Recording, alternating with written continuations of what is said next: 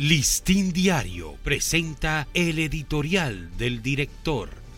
¿Qué tal amigos del Listín Diario? Este es nuestro editorial de hoy, martes 30 de mayo. Una bomba sanitaria. La asistencia de 6.211 presos con serias enfermedades viviendo en un estado de hacinamiento y precarias atenciones médicas constituye una bomba sanitaria de alta potencia. Pero ni el Ministerio Público ni la Suprema Corte de Justicia, que están perfectamente conscientes de esta realidad, han movido las teclas necesarias para desactivarla. De estos enfermos, más de 2.500 son portadores de patologías contagiosas como la tuberculosis, el VIH-Sida, la sífilis y otras de transmisión sexual, lo cual de hecho configura una real amenaza a la salud del resto de los privados de libertad. Pese a que este cuadro inhumano prevalece en medio de una increíble indiferencia e insensibilidad de las autoridades, ninguna acción de urgencia ha sido dispuesta para contener esta amenaza sanitaria.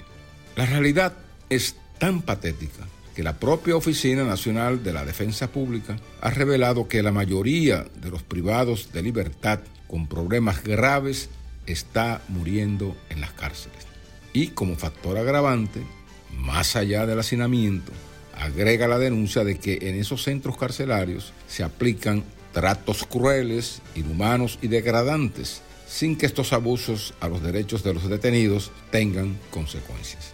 En tal contexto, resulta inquietante la denuncia del coordinador de la pastoral penitenciaria de la Iglesia Católica, Fray Aristides Jiménez Richardson, sobre los planes de mudar a la Victoria a 70 adultos mayores que hoy cumplen sus penas en el centro de reclusión de Boca Chica.